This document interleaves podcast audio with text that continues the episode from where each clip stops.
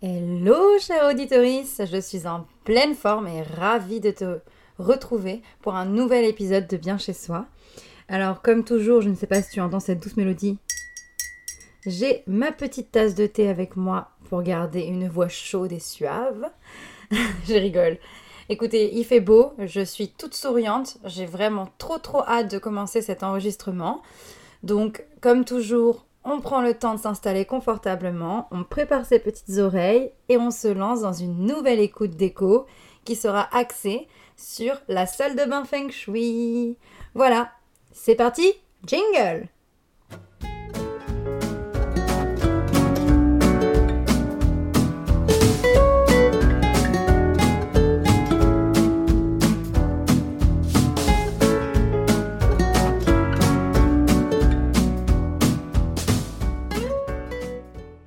voilà, je démarre officiellement cet épisode dédié à la salle de bain Feng Shui.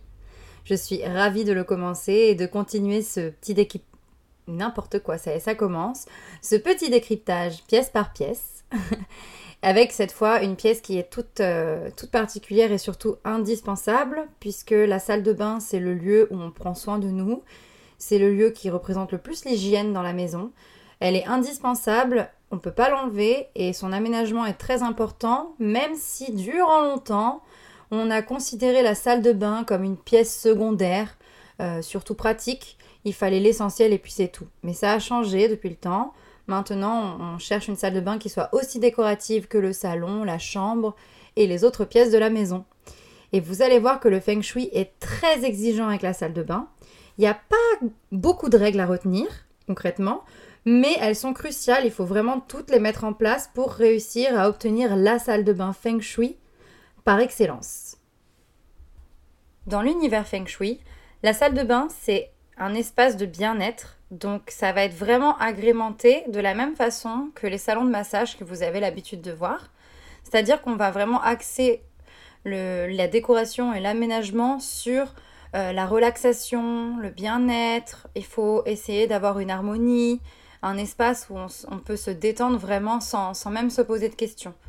Donc du coup, on va prendre le temps de bien l'aménager et surtout de choisir l'emplacement de chaque élément. La salle de bain Feng Shui, on a coutume de dire qu'il ne faut pas qu'elle soit placée près de l'entrée ou attenante à une chambre. chez moi, c'est foutu parce que dans l'entrée, la première porte que l'on voit, c'est la porte de la salle de bain. Mais si vous avez la possibilité de choisir son emplacement, essayez d'éviter de la placer près d'une chambre et près de l'entrée pour que vous vous sentiez en sécurité. C'est-à-dire que si vous placez la salle de bain trop près de la chambre, cette pièce va, euh, avoir une connotation trop reposante, donc vous allez avoir du mal à vous réveiller et à être, euh, on va dire, joyeux et déterminé. Si elle est trop près de l'entrée, vous allez vous sentir en danger et vous allez avoir tendance à vous presser. Donc il faut qu'elle soit si possible plutôt vers le centre de la pièce, de manière à ce que, qu'importe l'endroit où vous vous trouvez dans la maison, vous puissiez avoir un accès à la salle de bain qui soit rapide. Voilà, donc c'est ça le principe, pour que vous puissiez vous détendre, mais aussi pour que vous puissiez prendre soin de vous. Voilà, donc ça c'était vraiment la grande règle de base. Si vraiment vous n'avez pas la possibilité de choisir son emplacement parce que ça coûte cher ou que votre appartement ou votre maison est déjà construite, euh, pas de panique, il faut simplement oublier cette règle et faire en sorte de garder toujours la porte de la salle de bain fermée, surtout quand vous vous y trouvez. Voilà. Donc on va pouvoir tricher évidemment comme toujours parce que bon bah on n'a pas tous le budget pour rénover sa maison ou acheter quelque, un habitat ou le faire construire, donc forcément il faut s'adapter toujours. Donc pas de panique, on peut toujours s'adapter. On va maintenant rentrer dans le vif du sujet et on va s'intéresser aux couleurs que l'on peut installer dans une salle de bain. Tout d'abord, la salle de bain, c'est une pièce d'eau. Sur ça, pas de doute. Donc il y a des couleurs qui sont favorables ou moins favorables à cette pièce. Généralement dans une salle de bain, pour démarrer la journée en douceur, ou encore pour pouvoir se détendre dans un endroit où vraiment le climat est à l'apaisement, on va plutôt favoriser des tons pastels comme le rose, euh, le bleu ou encore des tons neutres tels que le crème, l'ocre ou un jaune pâle pour garder cet espace dans une sorte de voile de bien-être. Donc vraiment, il faut que tout soit doux, euh, délicat. Donc on va choisir des couleurs plutôt légères. Mais on peut aussi contraster ces couleurs légères avec des teintes un peu plus euh, foncées. Par exemple, on peut soutenir un beige avec un peu de gris foncé. On peut euh, installer un vert pastel et l'accompagner en fait d'un noir profond. En fait, c'est une question d'équilibre. On met majoritairement des couleurs claires et on essaie de mettre le moins possible euh, de couleurs agressives ou fluo. Euh, on essaie de rester plutôt dans la pureté. Mais pour soutenir tout ça et ajouter du contraste, on va ponctuer la décoration de couleurs plus contrastées ou plus foncées. Voilà concrètement pour la salle de bain. Si quasiment toutes les couleurs sont les bienvenues, à part vraiment à éviter le rouge, dans la culture feng shui, on aime beaucoup créer des salles de bain vertes parce que le vert représente l'argent, la chance, la réussite, mais aussi la santé. Et en fait, la symbolique du vert, c'est que il est très lié à l'eau. Donc, en réalité, on considère que comme l'eau est omniprésente dans la salle de bain, si on y ajoute de la couleur verte et qu'on prend soin de cet espace, on aura généralement plus de réussite dans sa vie et plus de chance avec l'argent. Donc c'est vraiment des coutumes. Après, à vous de prendre ce que vous, ce que vous préférez. Mais le vert se portera très très bien dans la salle de bain. Et je vais utiliser ça pour rebondir sur la deuxième partie, à savoir la propreté et l'entretien de la salle de bain. Un peu comme pour la cuisine, où on fait en sorte d'avoir un endroit propre vu que les aliments qui entrent dans notre corps y sont préparés. La salle de bain, c'est pareil. On considère que vu que c'est une pièce d'hygiène liée à la détente, il faut qu'elle soit vraiment très propre. Et j'insiste sur le très propre parce que si jamais il y a une tache ou un carrelage ébréché ou des joints mal posés et toutes ces petites choses qui peuvent venir titiller notre esprit lorsque l'on s'y trouve, on va avoir moins de facilité à lâcher prise et à se détendre dans cette pièce. Donc on prend soin de réparer les éléments disgracieux, on prend soin des canalisations et on prend soin aussi en fait de, bien nettoyer, de bien entretenir chaque recoin de la salle de bain. C'est-à-dire que même les placards doivent être correctement organisés et surtout très soigné et très propre. Si la propreté c'est crucial, c'est parce que vu que la salle de bain est une pièce liée à la réussite et à l'argent, notamment avec la couleur verte, on considère que s'il y a une fuite ou euh, un élément euh, qui est euh, endommagé, on va avoir une perte d'argent. C'est-à-dire qu'on va avoir, on va subir une perte d'argent ou une perte de réussite. Et donc, on, les, personnes qui ont l'habitude de, vivre dans cette culture feng shui soignent énormément leur salle de bain parce que c'est un mauvais présage de voir quelque chose qui s'endommage, un tuyau qui pète, une fuite et autres. Et généralement, euh, plus le temps passe et plus on considère que les conséquences financières de ce désagrément pourront être importantes. Et j'avoue je vais peut-être paraître un peu folle, mais j'avoue que moi, avec euh, mon petit souci euh, que j'ai actuellement euh, chez moi, donc je, subis actuellement une fuite, enfin j'ai eu un dégât des eaux, si vous voulez, qui a endommagé énormément mon appartement et surtout ma salle de bain. J'avoue que ça fait un petit peu longtemps là que ça traîne et que je suis un peu moins stable dans mon travail, ça, ça m'impacte quand même un peu. Alors du coup, ça me fait rigoler de voir que n'avaient peut-être pas tellement tort de croire toutes ces choses. Donc pour résumer, on nettoie bien, on range tout correctement, on organise bien ses placards et surtout on répare dès qu'un élément est endommagé ou cassé. Vraiment, il faut réparer le plus vite possible dans cette pièce. Ensuite, euh, du côté euh, toujours de l'aménagement de la salle de bain, on va faire attention à la qualité de l'air et au taux d'humidité qui se présente dans la pièce. Parce qu'en fait, il faut faire en sorte qu'elle soit saine du début à la fin. Il faut qu'elle soit saine dans l'environnement comme dans la décoration. Et pour ça, il faut veiller à avoir une ventilation de très très bonne qualité, donc une VMC de bonne qualité, pour renouveler l'air continuellement lorsque vous y êtes et ainsi purifier l'air de toutes les particules fines qu'il peut y avoir et surtout de l'humidité qui règne dans la pièce. Parce que l'humidité, on n'aime pas trop ça en feng shui, on considère que c'est un ennemi pour l'aménagement feng shui parce que justement ça entraîne des moisissures, des taches ou encore une dégradation de certains meubles ou encore d'accessoires décoration qui sont pas vraiment euh, c'est pas vraiment top d'avoir ça dans sa salle de bain parce que au final on va avoir un esprit qui va un peu divaguer et on se sentira moins à l'aise ça va engendrer des travaux et donc un coût et toutes ces choses on essaie d'éviter au possible donc on fait en sorte d'avoir une très bonne ventilation et on essaie de préférence d'avoir une salle de bain avec une fenêtre histoire euh, d'avoir un apport en air naturel quand c'est possible. En plus, dans la culture feng shui, on estime qu'il faut une bonne circulation de l'énergie vitale, donc le chi, dans la salle de bain, parce que souvent c'est une pièce aveugle ou une pièce de petite taille. Donc une atmosphère trop humide, trop, on va dire, lourde, va avoir tendance à faire stagner le chi. Donc en aérant, on, redonne un souffle au chi et on évite ainsi le, le char chi, donc le mauvais chi dans la salle de bain. Cette règle de la ventilation, moi je vous conseille personnellement de l'installer partout dans votre maison, c'est-à-dire d'aérer tous les jours chaque pièce de votre maison. C'est très important parce que même pour votre bien-être, ça a un impact, c'est-à-dire que vous gardez un air dépollué et au moins vous respirez, vous, êtes vous évoluez dans une atmosphère qui est plus saine et plus confortable au quotidien et surtout qui présentera beaucoup moins de risques pour votre santé euh, dans les années à venir. Toujours par rapport à la circulation du chi, il faut aménager un éclairage qui soit adapté à la fonction de la pièce. C'est-à-dire qu'on va essayer d'avoir le maximum d'apport en lumière naturelle possible.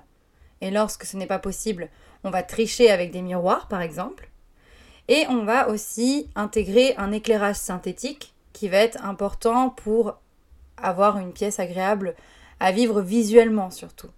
Donc moi, ce que je vous conseille, c'est d'aménager un éclairage principal, du type spot LED et autres, au plafond, et de ponctuer en fait chaque espace d'eau par d'autres éclairages. Par exemple, ajouter un éclairage au miroir au-dessus du meuble vasque, ou encore euh, des petits spots pour mettre en valeur une étagère ou une alcôve. En fait, il faut créer une atmosphère agréable, mais surtout où la luminosité peut être réglable. Comme ça, quand vous serez en train de vous maquiller ou de vous préparer le matin, vous aurez une lumière suffisante pour bien effectuer cette tâche. Et dans un autre moment, quand vous serez sur le point de prendre un bain ou de vous doucher, vous pouvez atténuer l'intensité lumineuse et comme ça avoir une atmosphère qui sera plus, on va dire, plus cocooning, plus apaisante. Il faut aussi, si possible, prévoir des bougies, donc des bougies naturelles, type bougie à la cire de soja avec des mèches en bois ou autres, pour euh, avoir un, esprit encore plus cocon dans la salle de bain et donc se créer tout un petit rituel autour du bien-être et de la préparation qui sera agréable et qui vous donnera envie de le refaire tous les jours. Donc euh, n'hésitez pas à vous créer des petits rituels comme ça dans la salle de bain parce que pour le coup, tout ce qui a trait et qui est de près ou de loin est lié au bien-être et à la relaxation, en fait, c'est encouragé par le feng shui. Donc, si vous faites des petits rituels comme ça, vous aurez une salle de bain encore plus feng shui parce que vous aurez une façon de vivre qui sera elle-même très feng shui. Enfin, pour finir, la dernière partie de cet épisode sera sur la décoration de la salle de bain. Comme toujours, on finit par la chose la plus agréable. Et il faut savoir que, encore une fois, on reste sur le même thème de bien-être zen, une décoration qui soit épurée et aussi très agréable à vivre, où il n'y a aucun recoin pointu, où vraiment tout est doux. En fait, il faut vous dire que la salle de bain, c'est un peu comme un nid douillet, il faut l'aménager de manière à ce que quand on franchit le pas de la porte, ah, toutes nos, tous nos tracas, tous nos problèmes, tout, tout ce qui peut peser sur nos épaules s'évapore, part. En fait, c'est vraiment une pause pour le pour l'esprit.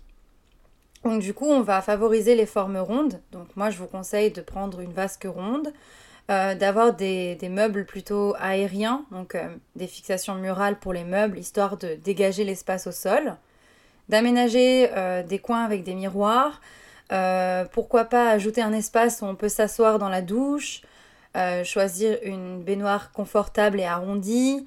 En fait, il faut vraiment jouer sur la volupté, euh, la douceur, mais tout en gardant ce côté assez généreux.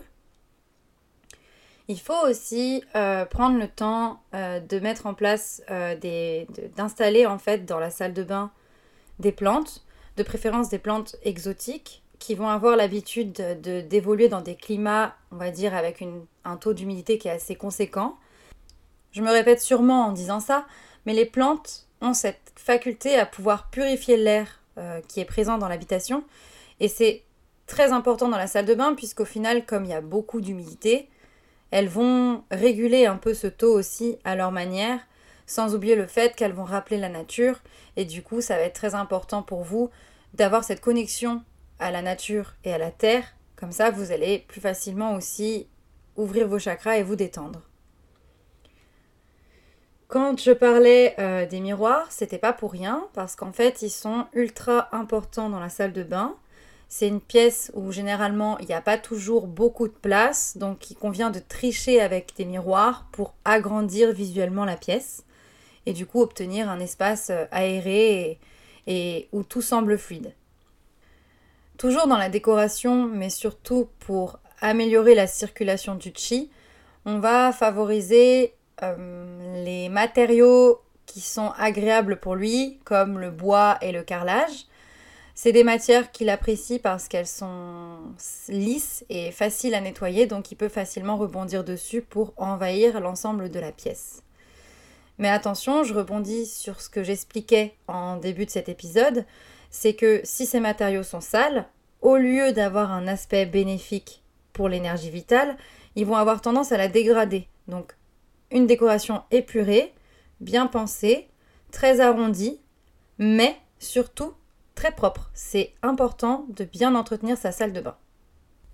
Enfin, pour finir, on va faire en sorte euh, de stimuler les, les sens, donc l'ouïe, l'odorat, le toucher, en variant les matières, en variant les textures, mais aussi en installant des, des, senteurs agréables, donc soit par un diffuseur d'huile essentielle ou de l'encens. Comme ça, on va retrouver cette atmosphère spa et au final, on va se détendre plus facilement encore. En fait, vraiment, il faut... Le mot d'ordre, c'est la relaxation. Donc, il faut faire en sorte que cette relaxation, elle se fasse le mieux possible. Dans le monde du feng shui, on essaye de ne rien ajouter dans la salle de bain qui puisse faire penser à l'élément feu.